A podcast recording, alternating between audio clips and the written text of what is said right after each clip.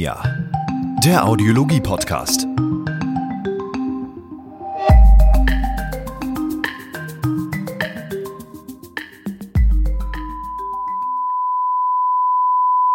Diesen Ton schon mal gehört? Stellen Sie sich vor, Sie hören diesen Testton für Lautsprechersysteme nur quasi immer.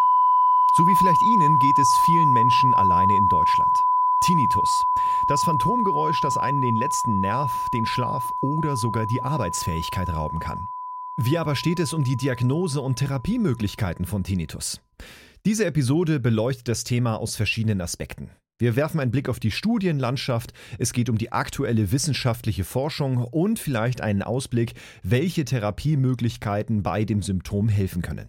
Dazu unterhalten sich Sascha Haag, Leiter der Audiologie und des Trainings für Signia Deutschland und Professor Dr. Winfried Schlee, Leiter der Arbeitsgruppe eHealth des Tinnitus Zentrum der Universität in Regensburg. Viel Spaß beim Anhören.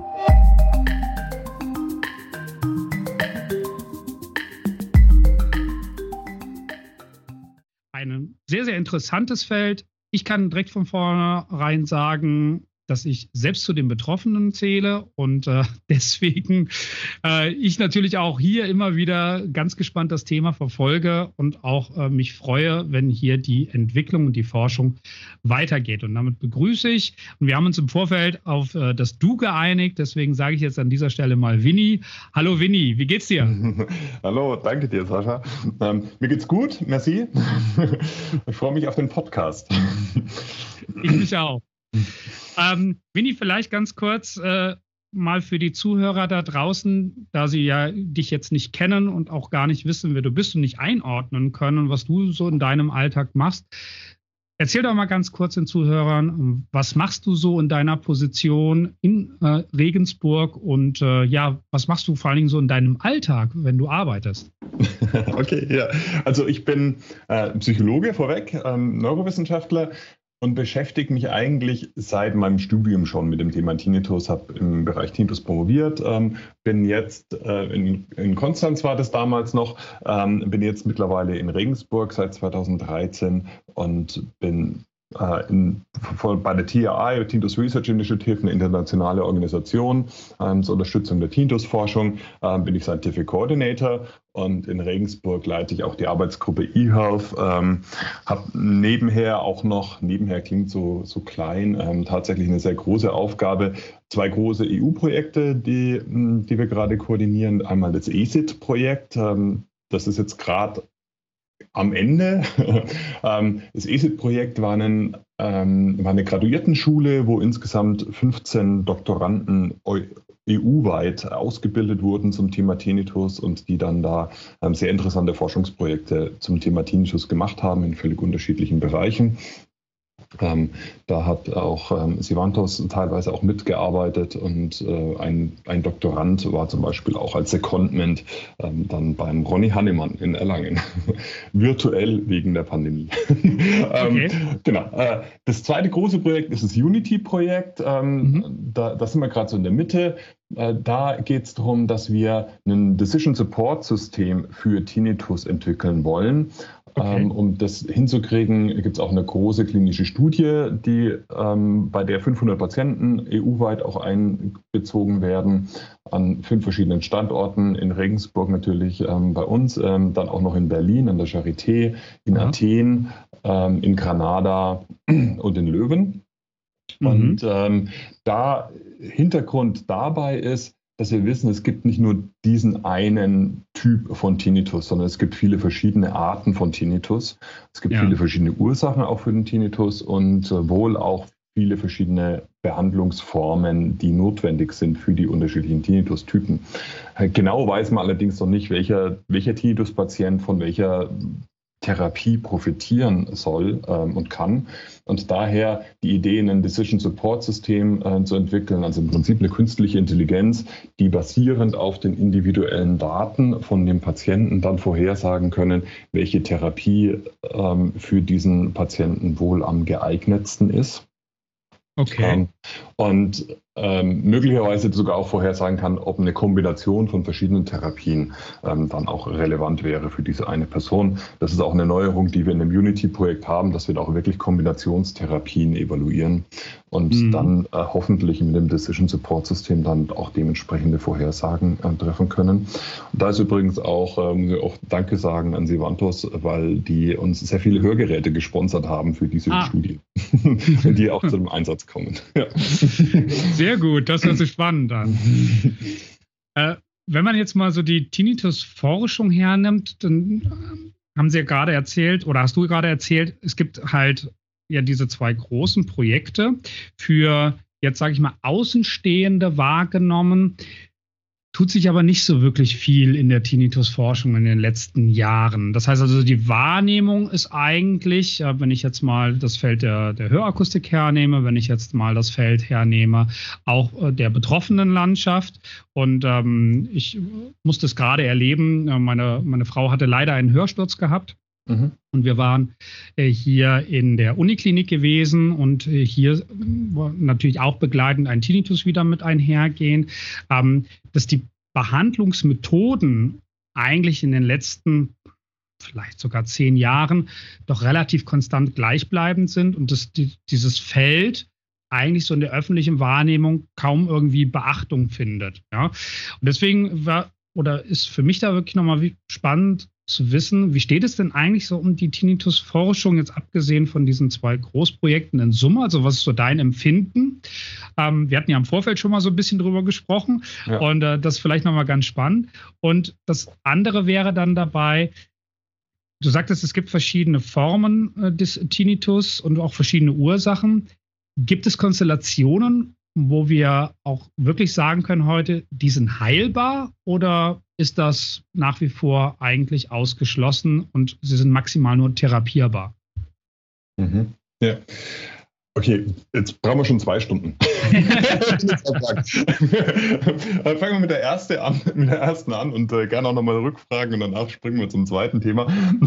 Also ich denke, ja, die, die Wahrnehmung die du da beschreibst, ist total richtig. Also die Tinnitus-Forschung allgemein wird schon, schon vernachlässigt. Auch bei den Fördermitteln haben wir den Eindruck. Äh, natürlich sind es jetzt schon da zwei große EU-Projekte, die wir mal eingeworben haben, aber erst in kürzester Zeit. Und davor gab es es, gab es halt einfach gar nicht, dass da okay. große Fördermittel dann auch in diese Projekte geflossen sind. Und zu den zwei Projekten, ähm, die ich gerade eben beschrieben habe, kenne ich noch ein weiteres ähm, großes ähm, EU-Projekt und das war es dann auch. Ähm, und mhm da, davor gab es irgendwie auch nichts, nicht, nichts Großes und ähm, ähm, ich hoffe natürlich, dass es jetzt weitergeht und dass wir weiterhin große, große ähm, Konsortien auch bilden können und wo große ähm, Mitarbeiterteams ähm, dann mhm. auch an, an, einem Thema zum Tinnitus arbeiten. Aber das ist definitiv notwendig, um da weiterzukommen. Äh, als Forscher sehe ich natürlich schon, wie die Publikationsfülle zunimmt. Ähm, als ich angefangen habe, mich mit dem Thema zu beschäftigen, sind so pro Woche ungefähr fünf äh, neue Artikel zum Thema Tinnitus rausgekommen. Mittlerweile okay. sind im Schnitt circa 20 pro, äh, pro Woche. Naja, das, das hat sich durchaus erhöht. Ähm, durchaus auch mehr Artikel, die ich jede Woche anschauen muss und, und, und screenen muss und lese. ähm, also es sind mehr Publikationen, aber ähm, dass wir jetzt dadurch auch eine bessere Therapiemethoden haben, ähm, das kann man jetzt noch nicht sehen. Also wir verstehen mehr äh, über den Tinnitus und ich sehe da durchaus auch sehr kritisch auf meine eigene Disziplin. Ähm, obwohl wir mehr Forschung haben jetzt im Vergleich zu vor 10 ähm, oder 15 Jahren, ist es nicht so, dass wir wesentlich mehr verstanden haben. Ähm, klar, dauert so ein Forschungsprozess ähm, und jetzt irgendwie eine einzelne Publikation hilft noch nicht so wahnsinnig viel, ähm, muss dann meistens auch repliziert werden von einer anderen Arbeitsgruppe, dass dem dann auch mehr Vertrauen geschenkt wird. Also der Forschungsprozess an sich ist eh auch einer, der mehrere Jahre immer, immer braucht, bis da mal ein Thema beantwortet ist und, äh, und, und dann weitere Fragen entstehen, die dann auch wiederum beantwortet werden müssen. Ähm, aber jetzt ist nicht so, dass wir da eine, einen unglaublichen Erfolg in den letzten zwei, drei Jahren haben. Äh, mhm. Du, durchaus geht es voran und durchaus verstehen wir mehr, aber wir sind immer noch an dem Punkt, dass wir sagen müssen, wir haben keine keine generelle Therapie, die bei allen ähm, Tinnitus-Patienten wirkt. Okay. Also das, das, da, da braucht es auf jeden Fall noch mehr Forschung ähm, und da braucht es vor allem auch neue Wege, die wir gehen. Also wenn jetzt äh, seit mehreren Jahrzehnten Tinnitusforschung betrieben wird und man immer noch keine Lösung gefunden hat, dann heißt es ja auch, dass man die Wege, die man begangen hat in den letzten Jahren, ähm, vielleicht nicht unbedingt die richtigen Wege waren.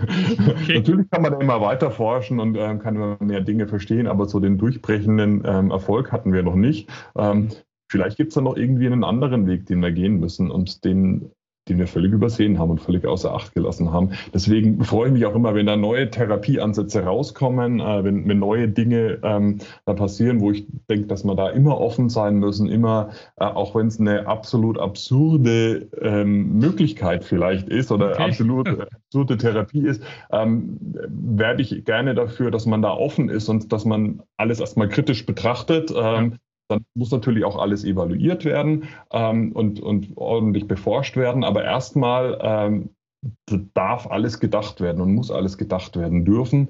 Sonst kommen wir da nicht weiter und sonst finden wir diesen, diesen weiteren Weg oder diese weiteren Wege, die wir bisher außer Acht gelassen haben, sonst finden wir den nicht. Also da müssen wir auf jeden Fall offen sein als Disziplin.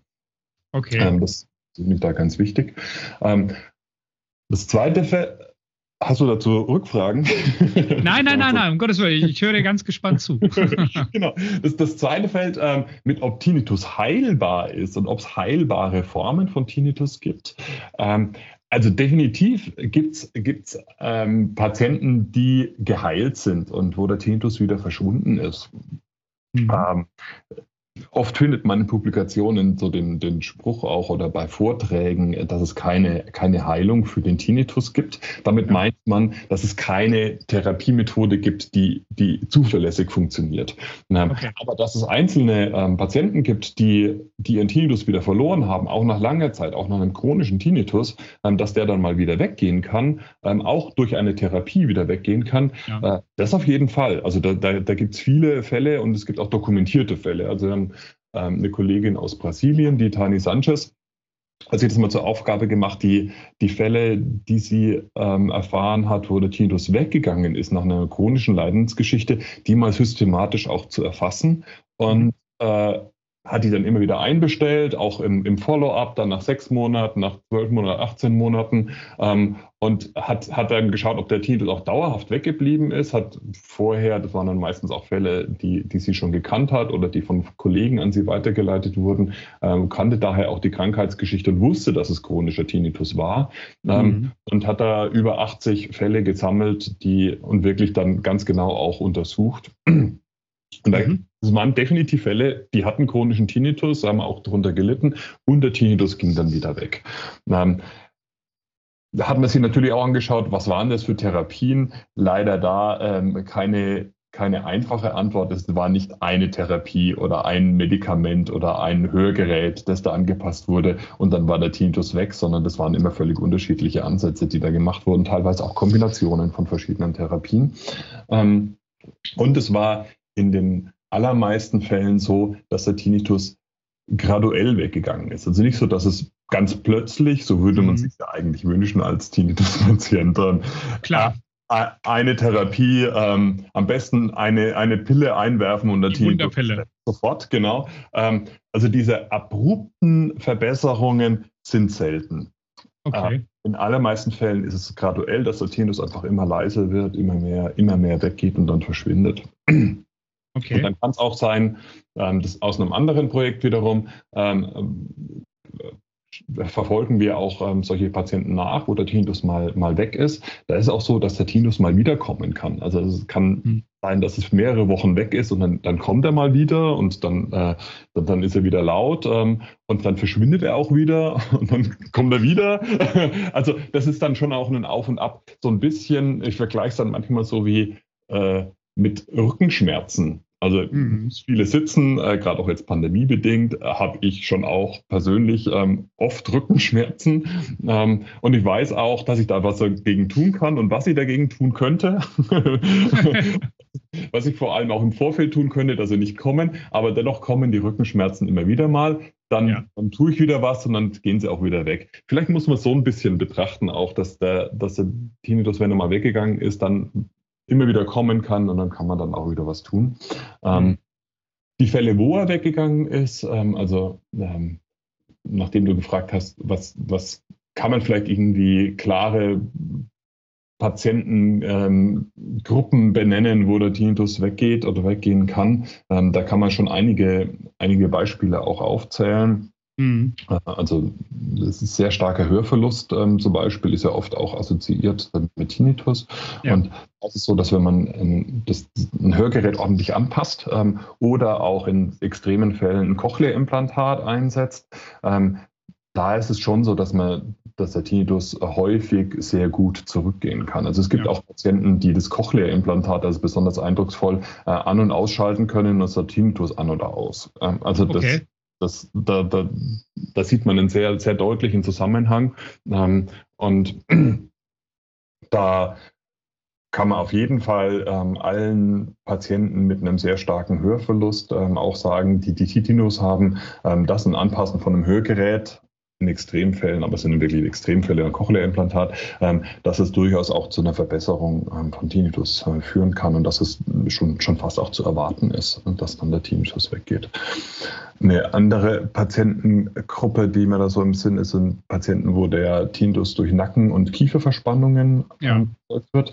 Und da ist es so, dass wenn man diese Verspannungen reduziert, ähm, wenn man es richtig hinkriegt, dass man da durchaus auch dann eine, eine Leichtung von dem Tinnitus äh, bekommen kann oder auch wieder weggeht. Also ich selber kann mir einen Tinnitus ähm, erzeugen, wenn ich äh, und kriege ihn auch wieder weg. Ähm, wenn ich auf der Couch sitze, so ähm, in einer äh, so nach hinten ähm, angelehnt, so ein bisschen äh, mhm äh, Lungern und sagt äh, dann ein, ein, Handy in der Hand, äh, Nacken irgendwie so ein bisschen komisch abgeknickt. Äh, nach einer Viertelstunde oder nach einer halben Stunde kommt dann der Tinnitus und äh, ich weiß auch, dass der wieder weggeht, wenn ich mich in eine andere Position bewege, beziehungsweise wenn ich dann für Entspannung im Nacken dann auch wieder sorge. Also das ist was, was auch mhm. in dem Fall, was ich gerade beschrieben habe, eher eine akute Situation ist. Aber das geht auch im chronischen Fall, dass wenn dann die Entspannung wieder reduziert ist, dass dann auch der Tinnitus zurückgeht zwei Beispiele und man könnte auch noch mehrere Beispiele nennen, äh, wo der Tinnitus schon auch wieder weggehen kann und auch deutlich reduziert sein kann.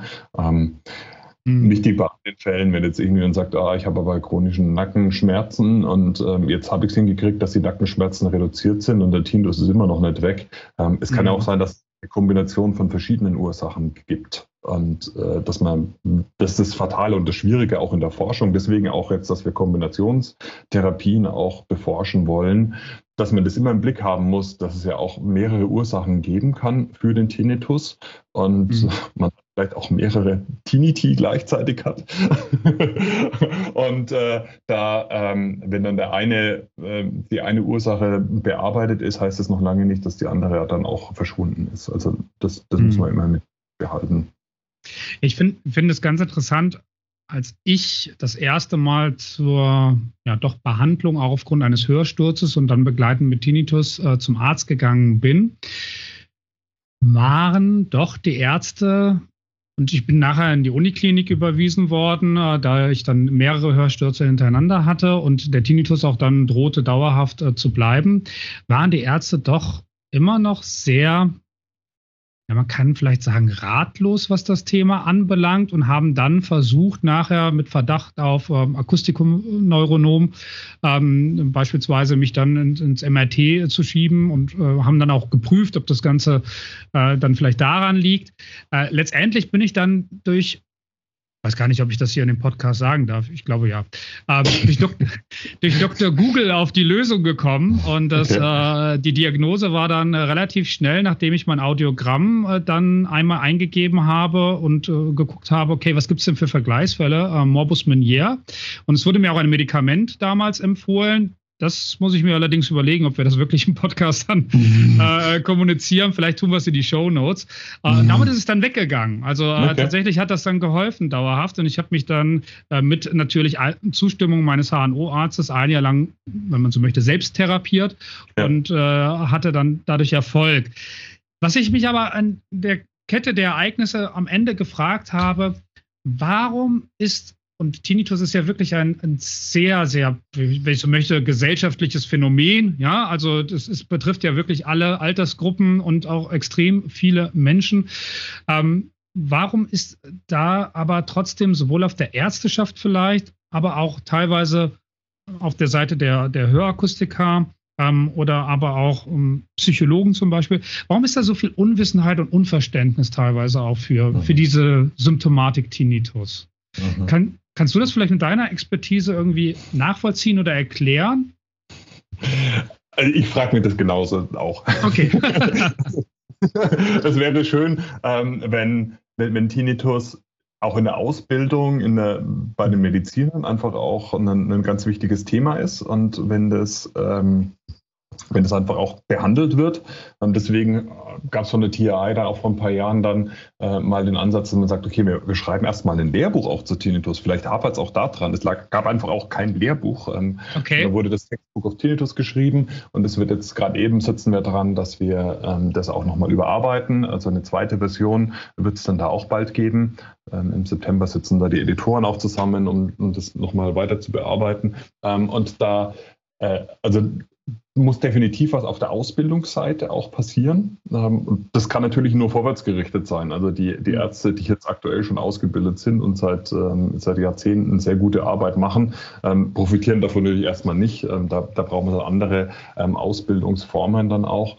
Deswegen gibt es jetzt von der TRI ab nächsten Monat startet es dann auch äh, die TRI Online Academy, äh, wo jeden Monat dann ähm, im Prinzip, ja, ein Podcast, ein Podcast ist nicht, weil wir haben Video auch mit dabei. Also wird einfach ausgestrahlt, ähm, zwei Experten monatlich immer zu dem Thema Tinnitus sprechen, mhm. wo es auch wirklich dann darum geht und wo wir hoffen, dass wir viele viele behandelnde Ärzte auch mit erreichen können, um da eine kontinuierliche Weiter, ähm, ähm, Weiterverbesserung, Schulung ähm, dann zu erreichen. weil, weil weiter, also wirklich so, so, ein Weiterbildungsprogramm für Ärzte und für Therapeuten. Bei der Psychologie ähm, ist es genauso. Also es ist jetzt nicht so, dass, dass ein Psychologe da automatisch in seinem Studium etwas über den Tinnitus lernt. Ähm, ist, okay. ist leider nicht so, sondern äh, das passiert vielleicht an der einen oder anderen Universität, wo es dann halt einen Tinnitus-Experten gibt. Äh, aber generell ist es auch nicht der Fall. Also äh, auch, auch Psychologen sind herzlich eingeladen zu dieser TI Online Academy, ähm, ohne dass ich jetzt groß Werbung machen möchte. Aber das zeigt, dass das, das, das die Erklärung, die wir im Moment haben und das Problem haben, dass einfach die Ausbildung von dem medizinischen mhm. Personal ähm, in der Breite, ähm, dass es nicht passiert, sondern wirklich nur an einzelnen Zentren halt. Es gibt so ein paar spezialisierte Zentren auch in, äh, in Deutschland, die sich mit Tinnitus beschäftigen und ähm, das gibt es aber lang nicht genug. Und die Wartelisten sind bei uns in Regensburg zum Beispiel ziemlich lang. Also ein Patient, der sich bei uns meldet, ähm, auf normalem Wege wartet einfach über ein Jahr, bis er, bis er wow. mal drankommt. Dann ist er definitiv schon chronisch, der Tinnitus. Mhm. Ja, genau. Und das, äh, da, da, ist halt das Problem, dass es einfach zu wenig Tinnitus-Zentren gibt. Ähm, mhm. Die Frage ist, warum das, wird es so schlecht äh, behandelt in der Ausbildung und so weiter? Ähm, da, das weiß ich nicht. Also klar, im Vergleich zu anderen medizinischen Themen ist es so, dass der Tinnitus jetzt nicht akut lebensgefährlich ist. ja. Vielleicht liegt es daran, aber es gibt auch andere Beispiele in der Medizin, die nicht akut lebensgefährlich sind und trotzdem einen höheren Stellenwert haben. Äh, ähm, da, ähm, da, da, weiß ich nicht genau, woran das liegt. Ähm, mhm. das, das, ähm, das ist wohl eher wissenschaftsgeschichtlich dann auch bedingt. Ähm, mhm. Da müssen wir dran arbeiten. Deswegen auch das ESIT-Projekt als eines ähm, der Projekte, wo wir die Ausbildung auch verbessern wollten, diese Graduiertenschule. Aber es waren jetzt erstmal nur 15 Leute. Das muss man natürlich auch auf breitere Füße stellen. Und es ist auch ein Projekt gewesen, das halt eine Laufzeit von, von drei bis vier Jahren hatte. Ähm, ja. Es, und jetzt ist es rum. das heißt, ähm, das war mal eine Generation von, von Tinnitus-Experten, die da systematisch ausgebildet wurde. Und äh, die große Herausforderung ist jetzt, wie das verstetigt werden kann. Und da ja. äh, braucht es dann natürlich auch entsprechende Fördermittel und ähm, Leute, die sich da auch engagieren können und wollen. Also ich glaube auch, dass ähm, man mehr Werbung sogar machen darf für das Thema. Ähm, ja, muss. muss, genau. Dass Tinnitus nicht lebensgefährlich ist, äh, glaube ich tatsächlich, dass es äh, zu dem Größteil zustimmt, aber es natürlich auch mit einer bei starker Belastung und damit sehr starker psychischer Belastung auch natürlich vielleicht sogar lebensgefährlich werden kann. Also auch dafür gibt es ja Beispiele aus der Historie. Ähm, Richtig, deswegen habe ich akut lebensgefährlich gesagt. ja, okay, gut. Richtig, genau. Ähm, insofern ist es aus meiner Sicht schon ein, ein sehr, sehr wichtiges Feld. Und ähm, ja, klar, ich glaube, dass, dass der Mangel an Durchbrüchen vielleicht wirklich irgendwie zu dieser Resignation über die Jahre geführt hat bei äh, Menschen, die in diesem Konstrukt danach arbeiten, von der Therapie her, äh, zu sagen, hey, ähm, es gibt einfach nicht diesen, diesen massiven Durchbruch und deswegen versuchen wir eher mehr auf Habituation zu setzen, also auf Gewöhnung zu setzen, ähm, anstatt jetzt äh, am Ende nochmal vielleicht herum zu doktoren, in Anführungszeichen, äh, und äh, dann vielleicht äh, einfach den, den Fokus dann viel zu sehr auf das Thema für den Betroffenen zu lenken. Aber du sagtest ein wichtiges äh, Stichwort darin und äh, das war und ist, glaube ich, immer noch ein bisschen diskutiert, und zwar ab wann ein Tinnitus wirklich chronisch gilt. Da gibt es ja jetzt nicht so den festen ähm, Tag im Kalender, äh, wo man jetzt sagen kann, obwohl es per Definition tatsächlich ja so ist, so äh, heute Tinnitus aufgetreten und in Monat X äh, ist er chronisch. Ab wann ist nach dem aktuellen Forschungsstand und nach deiner Meinung eigentlich heute ein Tinnitus als chronisch anzusehen? ja, da, da, da gibt es nicht so eine klare Aussage. Also manche Kollegen sagen ab drei Monaten, manche sagen ab sechs Monaten und ich habe auch immer wieder mal noch zwölf Monate gelesen, wobei das auch das eher vorsichtig zu, ähm, ähm, zu behandeln ist. Ähm, die DTL sagt, geht nach drei Monaten von einem chronischen Tinnitus aus, die Deutsche Tinnitusliga. Äh, ich selber verwende gern lieber auch die sechs Monate. Okay. Und ähm, andere Kollegen von mir aber dann auch wiederum die drei Monate. Dann gab es mal irgendwie so ein ähm, so einen Ansatz, dass man sagt, okay, drei Monate bezeichnen wir als subakut und äh, okay. sechs Monate dann chronisch.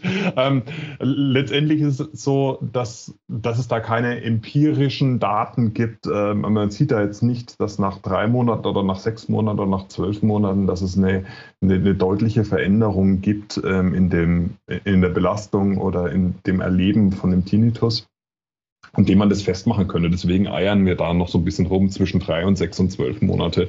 Ähm, das, das ist ein, ein, ein schleichender Prozess und ein, ein langsamer Prozess. Äh, und da ist vielleicht auch schon mal eine Erklärung, warum das vielleicht auch in der Forschung manchmal so schlecht behandelt oder so, so wenig behandelt wird, auch in der Ausbildung, dass man diesen Tinnitus einfach sehr schwer greifen kann, weil es langfristige mhm. Veränderungen sind, ähm, sowohl bei der Entstehung ähm, als auch dann, habe ich vorhin schon erwähnt, wenn der Tinnitus wieder weggeht, dann ist es auch ein gradueller Prozess und nichts, nichts ja. Schlagartiges.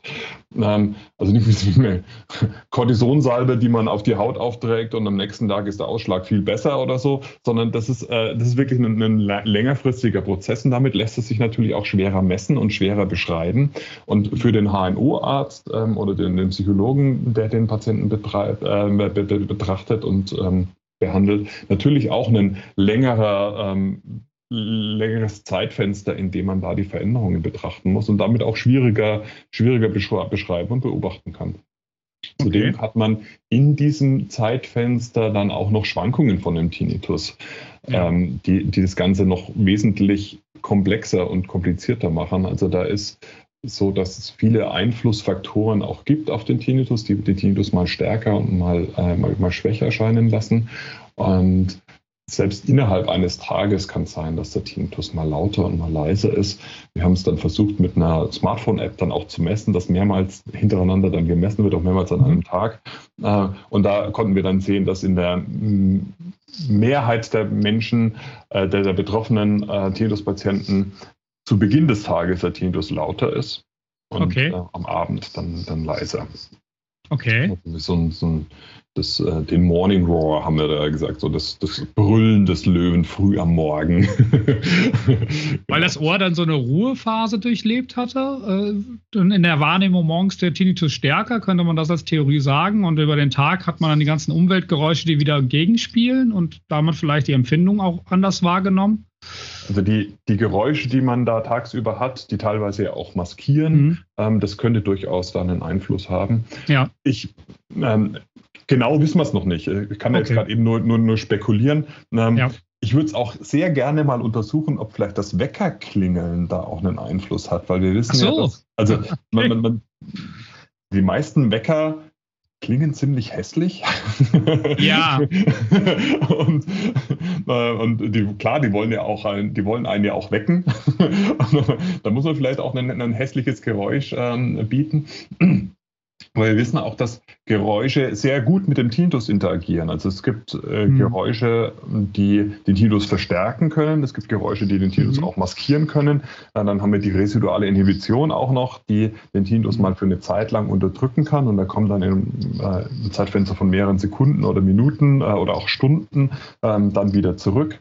Also Interaktion zwischen Geräuschen, externen Geräuschen und dem, dem internen Tinnitus gibt es sehr vielfältige ähm, ähm, Interaktionen und in beide Richtungen. Und deswegen können wir vorstellen, dass natürlich auch die, an der Hypothese was dran ist, dass tagsüber die, die Geräusche den Tinnitus vielleicht eher, eher reduzieren und lang, ähm, langfristig ähm, hemmen. Äh, oder aber auch, dass vielleicht das erste Geräusch, das man hört am Tag, den Tinnitus beeinflusst.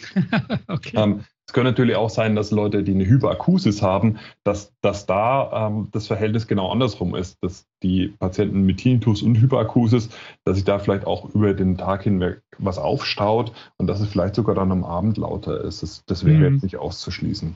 Ja. Okay. Also die Empfehlung da draußen, ähm, wenn man morgens eine stärkere Tinnitus-Wahrnehmung hat, dann mal den Wecker wechseln.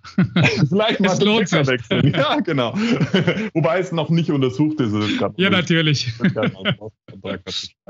ähm, und das mal systematisch untersuchen. Die, die, die Bemerkung eigentlich für die Tinnitus-Patienten ist auch, das durchaus ähm, zu reflektieren und mal zu beobachten, Tinnitus-Tagebuch zu führen und die verschiedenen mhm. Einflussfaktoren auch nochmal äh, mit zu betrachten. Mhm. Äh, und daraus dann selber zu lernen, so, so wie dein Fall ja auch. Du hast dann am Ende äh, die Dinge selber in die Hand genommen mit einer Geschichte, wie du vorhin beschrieben hast. Ähm, ja. Hast natürlich mit dem Arzt auch abgesprochen, das ist gut, dazu würde ich auch immer raten. Ja. Ähm, und aber in der, der eigenen Beobachtung, in dem gewissen Ausprobieren, am besten dann unter ärztlicher Begleitung, äh, da kann schon auch, ähm, da, da, kann man schon auch zu einer Verbesserung kommen, äh, durchaus. Mhm. Also äh, ein, ein Patient, ähm, mit dem ich geredet habe, der war dann lustigerweise auch äh, Audio-Sound-Designer der hat festgestellt, dass es verschiedene Geräusche gibt, wie zum Beispiel das Prasseln von dem Wasser an der Duschwand oder das Knüllen von der Plastiktüte, äh, dass das seinen Tinnitus verbessert hat und äh, erstmal reduziert hat. Und dann hat er gedacht, er ist ja Sounddesigner, er kann diese, Gerä äh, diese Geräusche alle selber machen und hat sich seine eigene Therapie gestrickt, mit der er dann erstmal dazu, ähm, das, was dazu geführt hat, dass der Tinnitus sich verändert hat. Also er hatte sonst einen sehr hohen Tinnitus und da die Tongestalt hat sich geändert hin zu einem tieffrequenteren Rauschen. Und äh, das hat er wiederholt angewendet und mittlerweile ist er Tinnitus frei. Und äh, ab und zu mal einmal im Monat oder so oder zweimal im Monat muss er sich wieder selber äh, stimulieren. Aber hat, äh, und dann ist der Tinnitus wieder weg. Aber hat er quasi so seinen eigenen Weg gefunden. Und das ist was, was wir gerade auch in einem Forschungsprojekt ähm, ganz, ganz bewusst auch angehen, dieses sich selber beobachten und mehr lernen über den eigenen Tinnitus, über den Tinnitus im Allgemeinen und dann aber auch über den eigenen Tinnitus. Ähm, das kann dazu führen, dass man auch seinen eigenen Weg mit dem Tinnitus findet.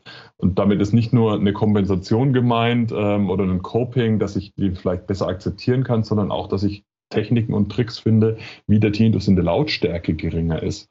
Okay. Wir nennen da wir nennen es Patient Empowerment, also dass der Tinnitus bemächtigt wird, äh, Tinnitus-Patient bemächtigt wird, äh, mehr über seinen eigenen Tinnitus zu wissen und dann auch eigenständige Entscheidungen zu treffen. Ähm, wenn es jetzt um irgendwelche Medikamente geht oder so, würde ich da auf jeden Fall sagen, dass man das in ärztliche Begleitung machen sollte oder zumindest absprechen sollte mit dem Arzt. Also das, das bitte an alle, die da jetzt zuhören, ähm, das sicher nur mit, mit ärztlicher Begleitung, da beim Experimentieren.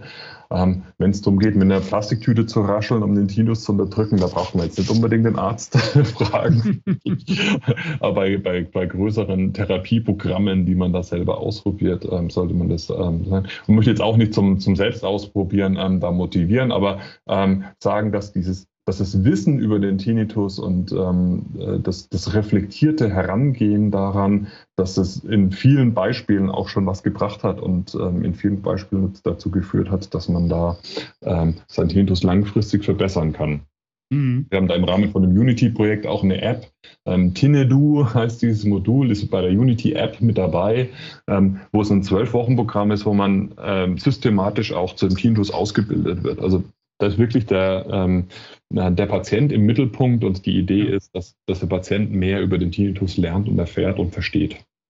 Interessant. Also viele Ansätze zumindest, die jetzt schon heute da sind und äh, die wo man doch wieder als Individuum sich nachher so ein bisschen durch den Dschungel kämpfen muss, um dann seine beste Option zu finden von allen. Ähm, ja, klar. Ho hoffentlich in Zukunft mit einem guten Decision Support System, wo der Arzt einen dann auch. Das wäre ein Traum. Vielleicht bevor wir noch auf eine ähm, Therapieform zu sprechen kommen, von der ich ebenfalls ein großer Fan bin, weil ich weiß, dass sie im bekannten Kollegen- und Freundeskreis ganz gut funktioniert hat. Ähm, Nochmal ganz kurz zu der Thematik Diagnostik. Das ist für mich immer noch ein interessanter Fall, eben aus meiner eigenen Erfahrung, äh, aber auf der anderen Seite auch, weil ich, äh, ich hier ja viele verschiedene Grundlagentheorien immer wieder habe. Und irgendwie gibt es nicht so die eine, die sich mal standardisiert durchsetzt. Ähm, ja. Ich kann mir das auch nicht ganz erklären, warum. Äh, natürlich, klar, du sagtest, äh, Tinnitus kann auf unterschiedlichen Ebenen auch entstehen. Äh, und so haben wir beispielsweise die Cochlea, also das Innenohr, als mhm. ein äh, lokaler Ort, wo man ihn äh, diagnostizieren kann. Wir hatten aber auch den auditorischen Kortex, das Gehirn, wo man ihn diagnostizieren kann. Dann gibt es dort auch wiederum Abstufungen noch, äh, was die Lokalität wiederum anbelangt. Die Frage ist, wenn wir heute mal in die Diagnostik reingucken, kann man das eigentlich über hm, die gängige Diagnostik ermitteln, weil sie ja häufig nur auf Fragebögen und subjektiven Eindrücken erfolgt? Ähm, oder äh, gibt es dort vielleicht auch schon andere diagnostische Modelle, ähm, sei es jetzt MRT, CT, ähm, andere Verfahren, die zur Anwendung kommen können, um das vielleicht einzugrenzen, um dann vielleicht zu sagen am Ende, naja, hier in dem Fall rechnen wir uns zum Beispiel mit einem Cochlea-Implantat weniger gute Chancen aus, weil das würde ja so mein Verständnis, die Grundlagentheorie der Innenohrschädigung vor allen Dingen entsprechen. Du sagtest ja, wenn ich dann das Cochlea einschalte, ist er weg und wenn ich ihn ausschalte, ist er wieder da. Also das heißt, ich muss ja irgendetwas im, im Innenohrbereich und in der Cochlea selbst dann auslösen, um ihn zu beeinflussen. Ähm, das wäre für mich mal interessant zu wissen, gibt es da mittlerweile irgendwelche Felder oder, oder andere Methoden noch, äh, die zur Anwendung kommen, als vielleicht vor zehn Jahren oder fünf Jahren? Mhm, ja. Wir sind gerade eben dabei, ähm, in, in, dem Unity-Projekt auf jeden Fall auch Blut abzunehmen ähm, und ah, da erfolgen genetische okay. Analysen. Ähm, das ist was, wo wir in den letzten Jahren da auch schon, schon mehr dazugelernt haben. Insofern äh, gibt es da durchaus einen Fortschritt, einen wissenschaftlichen. Fortschritt, mhm. dass wir die Genetik damit reinbeziehen. Ähm, es gibt tatsächlich auch vererbte ähm, ähm, also man, man, kann jetzt nicht sagen, dass der Tinnitus vererbt wurde, aber der, dass Anlagen ähm, äh, für einen Tinnitus, dass die vererbt wurden, ist jetzt nicht ähm, wie immer in der Genetik jetzt keine Einbahnstraße, sondern das soll dann quasi an, an, Anlagen ähm, ver, vererbt werden, äh, die sich dann manifestieren können oder nicht ähm, und ja. dann auch zu einem Tinnitus führen können oder nicht. Ähm, da gab es in den letzten Jahren einige ähm, einige Stellen auf, äh, auf der DNA, die wir identifizieren konnten, die einen Tinnitus begünstigen können, ähm, die Wahrscheinlichkeit erhöhen können. Und das ist was, was wir auf jeden Fall im Decision Support System, das, das da auch mit einbezogen werden soll. Mhm. Ähm, Natürlich, ähm, es, es, gibt dann auch Fälle, die man, die man im, deswegen war es auch ähm, korrekt in deinem Fall, ähm, dass erstmal ein MRT gemacht wird. Es gibt natürlich die ein oder andere äh, objektive Ursache auch für den Tinnitus, die, die man im MRT erkennen kann und die dann auch operativ ähm, äh, ver verändert werden kann. Mhm. Ähm, und behandelt werden kann. Deswegen ist es schon auch richtig, da, da genauer hin in der Bildgebung dann auch mal hinzuschauen. Bei weiteren Messungen, die man machen kann, ist das Audiogramm ähm, ganz möglichst genau und möglichst auch mit höheren Frequenzen. Ähm, da kann man natürlich erkennen, dann, wenn es eine, eine, eine, deutliche Hörminderung gibt, ähm, dann wird das Hörgerät äh, bzw. im Extremfall immer nur das, das Cochlea-Implantat dann auch den Sinn machen, wenn jetzt jemand äh, selbst bei genauer Audiodiagnostik ähm, keinen Hörverlust hat, dann wird das Hörgerät da wahrscheinlich jetzt nicht so wahnsinnig viel bringen. Also ja. so, solche Messungen kann man schon vorher machen. Ähm, und das würde, würde da auch ähm, sich, sich anbieten. Weil wir vorhin den somatischen Tinnitus schon mal hatten, also so Kiefer- und Nackenverspannungen, mhm. äh, da weiß ich jetzt noch keinen genauen Indikator. Wir versuchen das jetzt gerade eben mal so ein bisschen nochmal objektiv auch auszumessen, ähm, so aufgrund der Beweglichkeit Nacken und Kiefer, ähm, ob man da ähm, vielleicht Prädiktoren finden können, aber das ist noch zu früh. Und ansonsten sind ja in der Tinnitus-Forschung, das hast du korrekt wiedergegeben, ähm, leider muss man sagen, äh, hauptsächlich Fragebögen eingesetzt. Und mhm. das ist vielleicht auch ein großes Problem, warum ähm, oder vielleicht auch eine der Ursachen, warum es so, so, so wenig beachtet wird, die Tinnitus-Forschung. Hätte man ein objektives Messverfahren, für den Tinnitus, dann wäre man da schon mal einen ordentlichen Schritt weiter. Dann muss man nicht auf äh, subjektive mhm. Auskünfte dann auch sich verlassen, äh, die durchaus ein gewisses Rauschen auch immer drin haben und eine, eine mhm. gewisse Variabilität. Und äh, abhängig von dem kulturellen Hintergrund, abhängig vom sprachlichen Hintergrund, abhängig vom Bildungshintergrund, äh, abhängig von der eigenen Lebenserfahrung ist es so, dass man halt einfach Fragen in so einem Fragebogen auch unterschiedlich bewertet und interpretiert und dann ja. auch unterschiedlich beantwortet. Und ähm, am Ende verlässt sich dann der Forscher oder der Mediziner auf das, ähm, äh, was, was, angekreuzt wurde in dem Fragebogen. Ähm, und man kann nicht mehr sehen, was ist der, Hintergrund, warum er jetzt ähm, da links oder rechts angekreuzt hat. Ja. Also das, okay. Ähm, das ist einfach, da ist mit den Fragebögen, ähm, das ist so ja, ein, ein Ansatz, ähm, den Tinnitus zu messen und zu verstehen, aber kein besonders genauer und kein besonders exakter Ansatz. Also da okay. ähm, braucht, in der Regel werden deswegen auch viele Fragebögen gemacht, dass man das, das Ganze aus mehreren Blickwinkeln dann auch betrachten kann. Für alle Patienten, die mal an einer Tinnitus-Studie teilgenommen haben und sich gewundert haben, warum denn so viele Fragebögen. das liegt auch daran, ähm, dass, dass wir es eben aus unterschiedlichen Blickwinkeln dann betrachten wollen und, und ja. messen wollen man die Gesamtschau von, von den verschiedenen Fragebogeninstrumenten braucht. Und äh, der Hintergrund ist auch der, dass wir einfach jetzt im Moment noch keine objektive Messmethode haben. Es gibt keinen kein Blutwert oder sonst irgendwas, wo man, oder keinen kein Hirnscan, äh, den man machen kann. Danach kann man sagen, ja, genau, der, der Mensch hat Tinnitus und der andere hat keinen. Und wie stark ist der Tinnitus? Ähm, das, an dem Punkt sind wir leider noch nicht. Ich habe mir jetzt gerade so eine spontane Idee.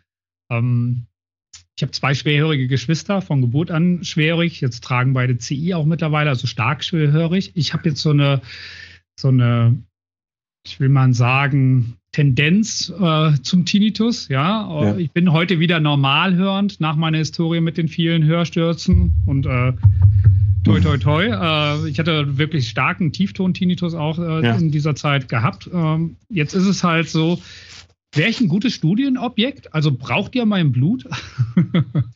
Deine Familie wäre eine interessante Familie für die Genetiker tatsächlich. Ja, das habe ich gerade mir mal auch so gedacht gehabt. Also wenn, Wir sind ja da eine sehr exponierte äh, Kombination von Individuen ja, ja, ja, äh, mit unterschiedlichen Ausgängen. Ja, ja, ähm, äh, mein, ein Kollege von mir sucht genau solche Familien. Ach so. Also das ist durchaus äh, sehr interessant. Also ähm, wenn nicht nur äh, du, sondern auch deine Geschwister dazu bereit wären, äh, dann ein Blutstift das wäre durchaus ähm, äh, und man, man, kann dann auch die Familiengeschichte ja auch mal anschauen, was ist mit den Eltern, ähm, was ist mit Onkeln und Tanten ähm, und ähm, Neffen und Nichten, ähm, wie ist da der Höhefluss ausgeprägt, wie sieht es da mit Tinnitus aus und so weiter. Ähm, durchaus spannend. Also du kannst äh, gerne, ähm, wenn es der Forschung dient, äh, meinen Namen da mal weitergeben. Und, äh, ich gebe mal weiter. Freue ich, freu ich mich drauf. Ja, ja, klar, warum nicht? Also wenn man irgendwo helfen kann, dann gerne. ja, Dann kommen wir ähm, vielleicht nochmal zu dem Thema Therapiemöglichkeit. Eine Therapiemöglichkeit, von der ich ein großer Fan bin tatsächlich, weil ich weiß aus dem Bekannten- und Kollegenkreis, dass sie einen nachhaltigen Effekt hat. Das ist die Tinnitus-Notch-Therapie. Über die haben wir beide uns auch mal vor jetzt fünf Jahren kennengelernt, roundabout. Ähm, damals wurde sie erstmalig in einem einem Hörgerät umgesetzt, wenn man so möchte. Bis heute ist es auch der einzige ja. Versuch, kann man leider sagen, weil es hat sich nicht standardmäßig als Therapieform jetzt zumindest in der Hörakustik etabliert.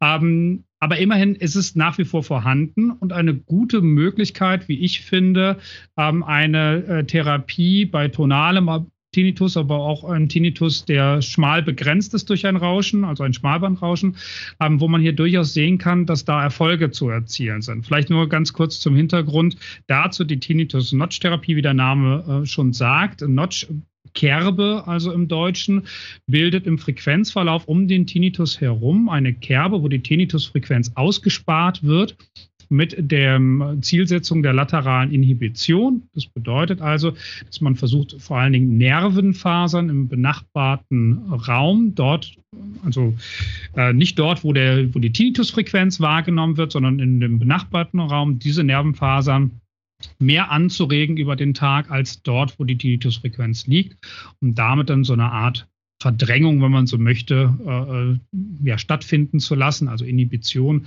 ähm, um äh, den Tinnitus zu unterdrücken, neuronal. Ich hoffe, ich habe das jetzt in meiner, in meiner Sprache so korrekt wiedergegeben. Ähm, du würdest es bestimmt jetzt gleich noch anders ausführen. Äh, dafür dich vielleicht auch direkt dann die Frage, äh, Tinnitus-Notch-Therapie. Wie ist deine Wahrnehmung dazu? Was hat sich in den letzten fünf Jahren zu diesem Thema getan? Und äh, du kannst es gerne nochmal ergänzen, sollte ich äh, jetzt gerade äh, vielleicht doch etwas vergessen haben, dazu zu erklären, wie es ja. funktioniert. Ähm, du hast es super erklärt. Okay. Vor allem hast du es, glaube ich, erklärt in Worten, äh, die verständlich sind für jemanden, der jetzt kein Neurowissenschaftler ist. Ja. genau. Also der, der Mechanismus, der dahinter steckt, ähm, für die Leute, die da noch mehr nachlesen wollen, ist die laterale Inhibition. Das ist ein Mechanismus, den wir in, im Hirn nicht nur im auditorischen Kortex haben, sondern auch im visuellen Kortex. Da hilft es uns zum Beispiel auch Kanten ähm, bei Treppenstufen besser zu erkennen. Das sind dann diese Machbänder ähm, als Beispiel auch, die man, die man ganz gut googeln kann. Ähm, und dieser laterale Inhibitionseffekt, das ist quasi das, das Neurone, ähm, die aktiv sind, hemmen ihre Nachbarn. Und äh, das ist die Idee, die da dahinter steckt. Und äh, wir wollen mit der Notched Hearing Therapie, ähm, mit dem genotschten Hörgerät, dann vor allem die äh, Nachbarneurone von den Tinnitus-Neuronen aktivieren, in der Hoffnung, dass diese Nachbarneurone, wenn sie aktiviert sind, dann halt die Tinnitus-Neurone ähm, deaktivieren und, und ähm, inhibieren, in ihrer mhm. Aktivität begrenzen. Und die Idee ist, dass es dann vor allem auch häufig und langfristig äh, passiert, sodass es dann zu plastischen Reorganisationen kommt. Also dass wirklich dann auch ähm, die Synapsen ähm, sich verändern, die synaptischen Gewichte sich verändern und diese sogenannten Tinnitus-Neurone, wie ich sie gerade eben genannt habe, dann auch dauerhaft weniger aktiv ähm, sein können und, und sein werden. Und ähm, wir wissen jetzt aus der neurowissenschaftlichen Forschung, so eine plastische Reorganisation, das ist nichts, was von heute auf morgen passiert. Ähm, das ist ein Prozess, der über längere Zeit dauert. Und ähm, wir wissen auch, um plastische Reorganisationen durchzuführen, ähm, braucht es viele Wiederholungen und am besten auch ähm, Aufmerksamkeit auf das, was da passiert. Also wenn deswegen ist es mit dem Hörgerät eigentlich eine sehr elegante Geschichte, äh, weil das, was ich über das Hörgerät höre, sind potenziell wichtige Informationen für mich, denen ähm, schenke ich natürlich auch meine Aufmerksamkeit, vor allem wenn es irgendwie die Stimme von einem geliebten Menschen ist oder so, ähm, dann, dann ist da meine volle Aufmerksamkeit da und dann wissen wir, dass dann die plastische Re Re Reorganisation auch besser funktioniert. Also diese, die Idee, diesen, diesen Notch in ein Hörgerät äh, einzubauen, ist neurowissenschaftlich extrem sinnvoll, weil es eben häufig passiert über Langfrist, wenn man das Hörgerät länger trägt, ähm, mit vielen Wiederholungen und mit Aufmerksamkeit. Ähm, insofern ähm, su su super Geschichte auch, ähm, wenn, was man neurowissenschaftlich sehr gut erklären kann, was besonders hilfreich ist bei tonalem Tinnitus oder bei schmalbandigem ähm, Tinnitus, ähm, schmalbandigem Rauschen, ähm, was du schon, schon richtig gesagt hast. eine Sache, die da wichtig, zwei Sachen, die wichtig sind zu erwähnen, ist, dass es Wichtig ist, dass der Tintus genau bestimmt wird, weil sonst, mhm. wenn es nicht genau bestimmt wird, ist der Notch an der falschen Stelle und dann ähm, äh, behandeln wir quasi die, die, die falsche Stelle. Und dieses Tintus-Matching ist auch nicht so ganz ohne, also es ist nicht so einfach. Ähm, auch wiederum hier haben wir keine objektive Messmethode, ähm, sondern sind auf den subjektiven Bericht von den Patienten ähm, angewiesen. Das heißt, für alle Patienten, die jetzt hier zuhören und die mal zum Hörgerätakustiker gehen, um diesen Notch einstellen zu lassen, ähm, wenn dann die Messung passiert, wo der Tinnitus bestimmt werden soll in der Frequenz, das ist eine wichtige, das ist eine wichtige Frequenz, die da rauskommt, das ist eine wichtige Messung. Und da ähm, bitte auch äh, sehr genau sein. Ähm, lieber dauert es mal fünf oder zehn oder 15 Minuten länger. Das mag jetzt der Hörgerätakustiker vielleicht nicht unbedingt hören, aber ähm, lieber mal ein bisschen mehr Zeit brauchen und dafür dann äh, eine genaue Bestimmung von der Tinnitusfrequenz. Das ist einfach extrem wichtig, dass der Notch an der richtigen Stelle ähm, sitzt und, ähm, und dann auch richtige Behandlung ähm, stattfinden kann. Sonst, ähm, um einen Vergleich zu bringen, sonst sitzt das Pflaster einfach an der falschen Stelle. und ähm, äh, das, das, wäre dann fatal. Eine ganz wichtige Sache dabei ist auch, dass ich die Titusfrequenz verändern kann. Das sieht mhm. man bei ähm, bestimmten Drittel ähm, der Patienten, wenn nicht sogar noch mehr, dass mhm. auch durch die Behandlung, dass sich der Tinnitus verändern kann und dass sich die Tinnitusfrequenz verändern kann. Dann muss man neu matchen, dann muss man eine neue Messung machen, wo der Tinnitus jetzt sitzt und muss dann auch den, den Notch entsprechend neu anpassen. Mhm. Äh, also gerade bei den Fällen, wo man denkt, oh, das hat ja gar nichts gebracht, ähm, äh, ist es oft auch einfach der Fall, dass die Tinnitusfrequenz sich verändert hat und dass ja. die an einer anderen Stelle sitzt und da wurde nicht nachgemessen oder dass man es eben falsch, falsch gemessen hat. Also die Messung ähm, der Tinnitusfrequenz und die richtige Anpassung spielt da eine ganz, ganz, ganz große Rolle. Ähm, okay. Da, da, ist der Hörakustiker genauso gefragt wie der Patient selber. Mhm. Genau. Und dann ist natürlich auch zu wissen, dass es dass es länger dauert. Also wenn man dann das, ähm, den, den, Notch angepasst bekommen hat und man sieht nach einer Woche noch, man, man hört nach einer Woche noch keine Verbesserung, dann heißt es noch lange nichts, sondern das ist ein, also die, die ersten Forschungsprojekte zu dem Thema ähm, sind angelegt gewesen, auch über ein ganzes Jahr. Ähm, und das ist die Zeitspanne, in der man da denken muss. Und ich denke, ähm, die ersten Verbesserungen hört man wahrscheinlich nach sechs Monaten. Ähm, mhm. Aber wichtig, wichtig da wirklich auch in einem größeren ähm, Zeitfenster zu denken. Die Schwierigkeit mit Hörgeräten haben wir noch einen Tinnitus, der in einem sehr hohen Frequenzbereich liegt, ähm, wo das Hörgerät dann keine Verstärkung mehr hat. Ja. Da ist es, ähm, da hilft es uns natürlich jetzt nicht viel, wenn das Hörgerät nur bis, ja. äh, du kennst die aktuellen Zahlen, 8 Kilohertz, 12, 10 oder 12 Kilohertz ähm, geht. Cool. Wenn der Tinnitus aber bei 15 Kilohertz liegen würde, ähm, dann bringt es natürlich nichts. Ja. Absolut. Ja, genau. Wie sind so ähm, deine Erfahrungen denn die letzten fünf Jahre dann damit gewesen? Also ich kenne noch die Studienergebnisse von vor fünf Jahren. Da konnte man zumindest nachweisen, dass der Tinnitus, ähm, dass die Tinnitus-Notch-Therapie bei den Probanden einen ähm, längerfristigen positiven Effekt haben im Vergleich zu Personen, die beispielsweise mit einer normalen Hörgeräteverstärkung ohne diesen Notch ja. therapiert wurden. Äh, ich weiß es jetzt aus dem Bekanntenkreis, die haben die ersten Erfolge schon nach drei Monaten sogar selbst erlebt und haben heute in, dem, in einem Scoring einen deutlich geringeren Wert oder nahezu null tendierend sogar. Ja. Und äh, bin deswegen eigentlich sehr überzeugt davon, dass es gut funktionieren kann und dass man auch, wenn man einen Hörverlust sowieso hat, nichts verschenkt dadurch. Ja. Nichtsdestotrotz ist aber das Feld um diese Tinnitus-Notch-Therapie, die damals ja getrieben wurde, sehr stark ähm, von der Firma Tinitrax ähm, und äh, entsprechend auch der ich glaube, parallel erfolgten Krankenkassenzulassung, also dass man sogar abrechnen kann. Ja. Ähm, leider bei Tinitrax aber mit dem Nachteil behaftet, dass ich jeden Tag bewusst mich wieder mit dem Tinnitus beschäftigen muss, indem ich eine gewisse Musik dann höre, ja. die diesen Notch dann beinhaltet. Das habe ich beim Hörgerät eben nicht. Und da sehe ich auch den entscheidenden Vorteil äh, drin, dass ich A nicht erinnert werde und dass ich B ja hier eigentlich normal höre mit Einbezug des Notches und dann dadurch partizipiere. Mhm. Aber man sieht es halt heute kaum noch äh, oder man hört kaum noch was davon. Warum? Was ist so dein, deine Vermutung dazu? Mhm, ja. ja, also ganz ursprünglich geht es äh, auf die Forschungsarbeiten von Christo Pantev zurück, äh, Tailor-Made Notched Music ähm, Therapy, die TMNMT.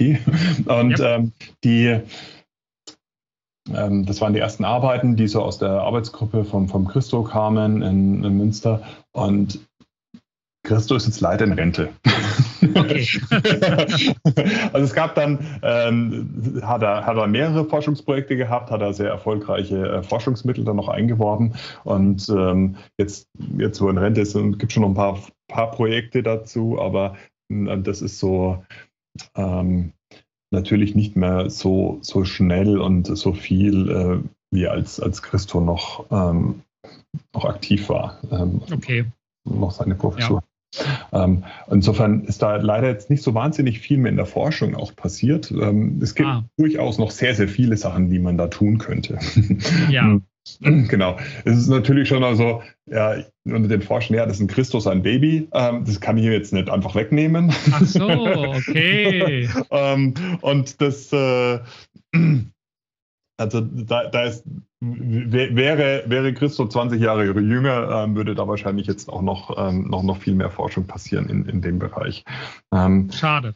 Ja, äh, wirklich sehr schade. Also Herr, Christo ist ein sehr pfiffiger, sehr pfiffiger Forscher, der viele coole Ideen hat und auch sehr großes Verständnis von, von, Neuro, von, von den Neurowissenschaften und von plastischen Reorganisationen im, äh, im Gehirn. Mhm sehr großes Verständnis auch von, von dem äh, auditorischen Kortex. Ähm, genau, also das, das ist so ein Grund. Ähm, bei Teeny Tracks ähm, ist es so, dass, äh, du hast es richtig beschrieben, man, man, muss sich halt aktiv ähm, hinsetzen und dann die Musik hören. Ähm, das ist definitiv ein Nachteil im Vergleich zu den Hörgeräten. Äh, ein Vorteil ist, äh, dass es auch funktioniert bei dem sehr hochfrequenten Tinnitus. Ähm, okay. Geräte nicht mehr an. Also dieses Konzept, je nachdem, ja. äh, wo der Tinnitus, ähm, wo die Tinnitusfrequenz sitzt und je nachdem, was man auch für eine eigene Persönlichkeitsstruktur hat, da, ja, klar. da, da, dran bleibt, ist mal das eine Gerät oder die, die andere App dann, dann die bessere Lösung. Ähm, die leider ist es so, dass wir da aber auch wenig Forschung haben. Also die mhm. Tracks App ist leider immer noch nicht evaluiert. Es gibt da keine Forschungsergebnisse dazu, die, die ähm, zugänglich sind ähm, in der Öffentlichkeit. Von daher äh, ist da auch wirklich, also deine Wahrnehmung ist völlig richtig, sehe ich auch so, dass da ganz wenig Forschung passiert ist in den letzten fünf Jahren, obwohl es noch viele Fragestellungen geben würde. Also das, äh, mhm. äh, da kann man auch noch echt noch viel rausholen. Na, eine mhm. Frage ist ja auch, wie, wie breit soll der Notch sein? Ähm, das, das, waren äh, einige Arbeiten dann auch noch aus Münster, wo dann mit äh, halben Oktavbreite oder einer ganzen Oktavbreite oder, ja. oder nochmal schmäler dann auch experimentiert wurde. Und das war eine Arbeit dazu. Äh, das, das ist noch lange nicht genug. Also das muss auf jeden Fall repliziert werden. Ähm, mhm. Da kann man auch schauen, wie ist es bei einem ähm, schmalbandigen ähm, Tinnitus, kann man vielleicht sogar bei einem ähm, Breitbandrauschen ähm, Tinnitus, kann man da vielleicht doch auch was machen mit, mhm. äh, mit Stimulation an der Stelle. Äh, ist vielleicht auch so, dass man haben wir gesagt schon, dass es langfristige Veränderungen sind. Ähm, ich habe jetzt gesagt, da bei, bei sechs Monaten kann man mal hoffen. Ähm, du hast gesagt, in deiner Erfahrung, es gibt auch Leute mit drei Monaten. Das ist natürlich richtig. Ja. Und die, die, die, die, Schwelle zu hoch setzen, nicht, dass jemand enttäuscht ist, wenn er nach drei Monaten noch nichts hört. Ähm, aber definitiv kann man auch wesentlich früher dann auch schon Veränderungen sehen und vielleicht wiederum hören. Vielleicht ist aber auch so, dass man den Notch ja auch im Laufe der Behandlung anpassen kann. Vielleicht würde es ja. ja noch viel mehr rauskitzeln. Äh, Absolut. Das wäre auf jeden Fall was, wo, wo man unbedingt auch noch Forschungsanstrengungen unternehmen muss, um da nochmal mehr zu, ähm, zu machen. Und da könnte ich mir sehr viel, sehr, sehr gut vorstellen, dass man da nochmal äh, einige Prozente auch rausholen kann. Und es ist eigentlich schade, dass da gerade wenig passiert, gerade auch mit der deutschen Ingenieurskunst, äh, die, die echt auch sehr, sehr gut ist, um da nochmal das letzte Promille rauszuholen aus irgendeiner Anwendung. Da passiert einfach gar nichts. Ähm, das, mhm. das, ist, das ist sehr, sehr schade. Äh, dann natürlich auch mit dem äh, immer wieder Tintus ähm, matchen und das möglichst genau matchen. Auch da kann man natürlich noch oder muss noch wahnsinnig viel getan werden, mhm. dass wir ähm, schneller den Tintus messen können. Ich könnte mir auch vorstellen, dass man vielleicht auch zu Hause seinen, seinen Tinnitus messen kann und matchen kann unter ruhigen Bedingungen. Ähm, vielleicht auch, wenn er mal äh, mal ein bisschen lauter ist, ähm, dass man dann vielleicht das Matching macht und nicht unbedingt, ähm, wenn man gerade durch Zufall äh, gerade beim Hörgerät der Akustiker ist und so ein paar Geräusche außenrum, die maskieren den Tinnitus und dann ist man vielleicht eher auch äh, gerade zu einem Zeitpunkt, wo der Tinnitus ein bisschen leiser ist, dann fällt das Matchen natürlich auch sehr, sehr schwer. Ähm, mhm. warum, warum nicht einfach das dann ähm, auch zu Hause machen? Könnte man App-basiert auch ganz gut umsetzen. Ähm, und dann kann man sich darüber freuen, wenn der Tinnitus mal sehr laut ist, weil dann hat man die, Möglichkeit, ihn jetzt wirklich ganz genau. okay. Natürlich nur dann, wenn man, wenn man äh, die Möglichkeit auch dazu hat, dass gerade hm. eine, eine, App oder irgendein anderes äh, Messgerät auch da ist, die Kopfhörer dann dementsprechend da sind äh, und man weiß, was man tun soll in so einer Situation. Hm. Vielleicht können wir an der Stelle mal den Spieß umdrehen und äh, dann einen kleinen Werbeblocker reinbringen. Und zwar bei den äh, Signia-Hörsystemen tatsächlich ist die Tinnitus-Notch-Therapie äh, mit verbaut. Und äh, Sie können diese Therapieform mal anstreben bei Ihrem Hörakustiker des Vertrauens. Und äh, vielleicht kann ja der Patient oder der Kunde dann in dem Fall ein bisschen Druck durch positive Meldungen auf die Forschung ausüben, sodass da dem Thema wieder mehr Beachtung geschenkt wird. Es ist zumindest äh, verfügbar und ja, vielleicht bewirkt es was. Man weiß es nicht. Absolut, genau. Und äh, vor allem auch Rückmeldungen geben im positiven Fall. Also das ja. ist ja das, so das Fatale dann auch, ähm, dass wenn man mal mit einem Patienten eine ganz gute Therapie gemacht hat und es läuft gut, der Tinnitus ist vielleicht sogar weg im, im positiven Fall, dann hört man als Wissenschaftler oder davon. als Behandler halt einfach nichts mehr davon, weil okay. der, der, kommt ja nicht mehr. Nee. und, äh, und, deswegen für, für, alle, ähm, für, für alle Leute, die da zuhören, äh, es ist einfach wahnsinnig wichtig, äh, egal welche Therapie von Tinnitus man macht, ähm, die, wenn die erfolgreich ist, bitte einfach dem entsprechenden Behandler oder Forscher mal noch eine Rückmeldung geben und nicht einfach nicht mehr kommen. Sehr guter Hinweis. ja, genau. also, Ansonsten haben wir auch ein leichtes Bias drin, dass immer alles nur schlecht läuft.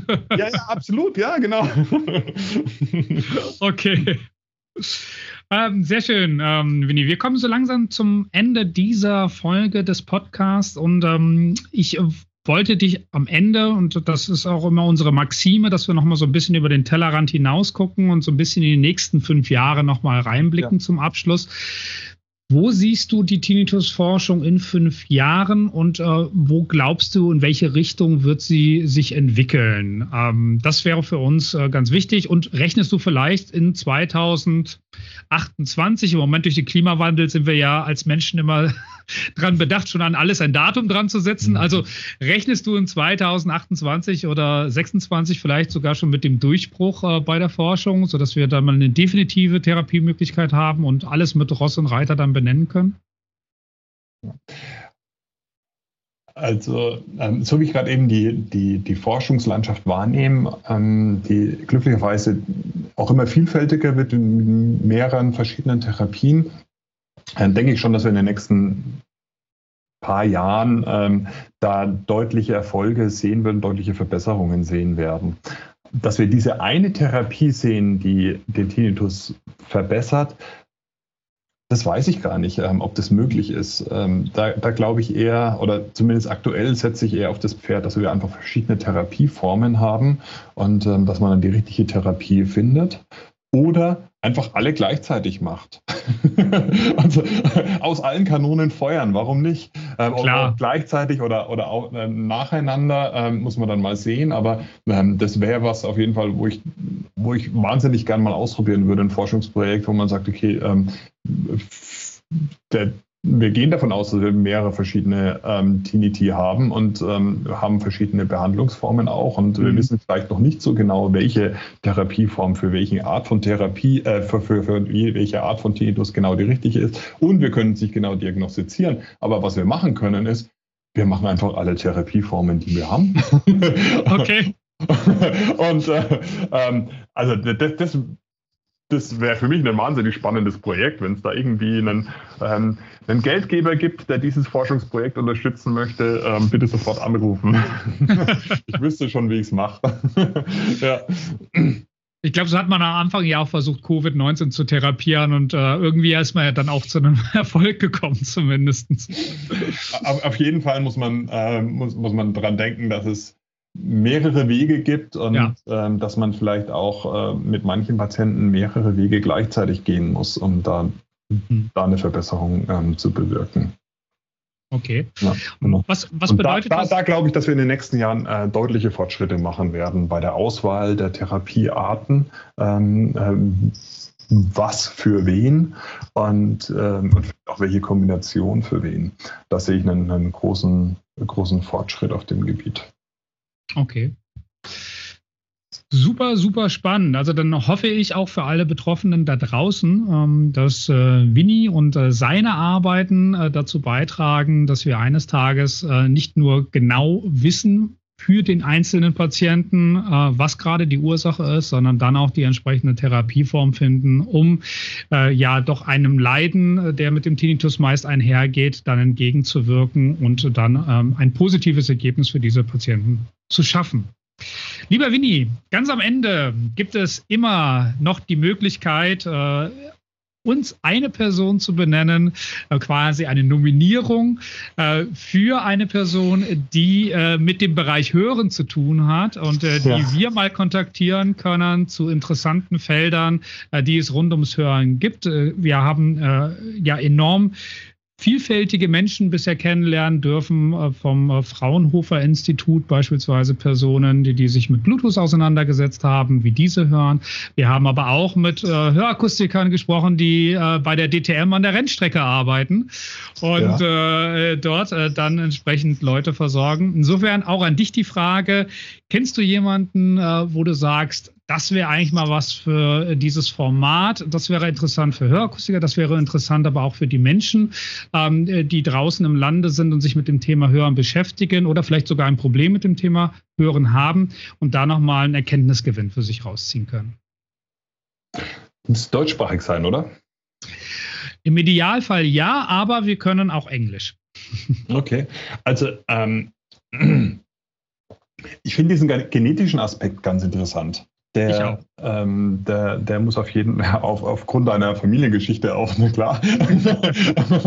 ähm, also, wenn man da in die Richtung ähm, nochmal gehen wollte, da könnte ich mir zum Beispiel den Antonio Lopez Escames aus Granada vorstellen mhm. oder Christopher Sederos. Ähm, das wären so die zwei Kandidaten, die ich da sehr spannend fände, um die genetischen ähm, Themen hier zu beleuchten. Absolut. Also das hört sich spannend an. Antonio Lopez Escada, habe ich es, Lopez Escanes. Ja. Escanes, okay. Escanes. Ähm. Okay, und die zweite Person war, so schnell konnte ich nicht schreiben. Der Christopher Sederoth, äh, Sederoth mit TH hinten dran. Super. Dann werden wir mal Antonio und Christopher auf unsere Scouting-Liste setzen. Sehr gut. Falls ihr Kontakte braucht oder Kontakte herstellen soll, dann einfach mal melden. das wäre natürlich super nett. Äh, und dann gucken wir mal, ob wir da nicht mal eine spannende Folge zum Thema DNA und was hat das eigentlich genau mit dem Hören und vielleicht sogar mit Tinnitus zu tun. Ähm, wäre auf jeden Fall ein sehr, sehr spannendes neues Feld, das ich auch gar nicht bis dato so auf dem Schirm hatte. Also vielen Dank dafür, Winnie. Gerne. Und damit kommen wir eigentlich auch schon zum Ende unserer Podcast-Folge rund um das äh, Thema Tinnitus. Wo stehen wir heute und wo geht die Reise bei der Forschung hin?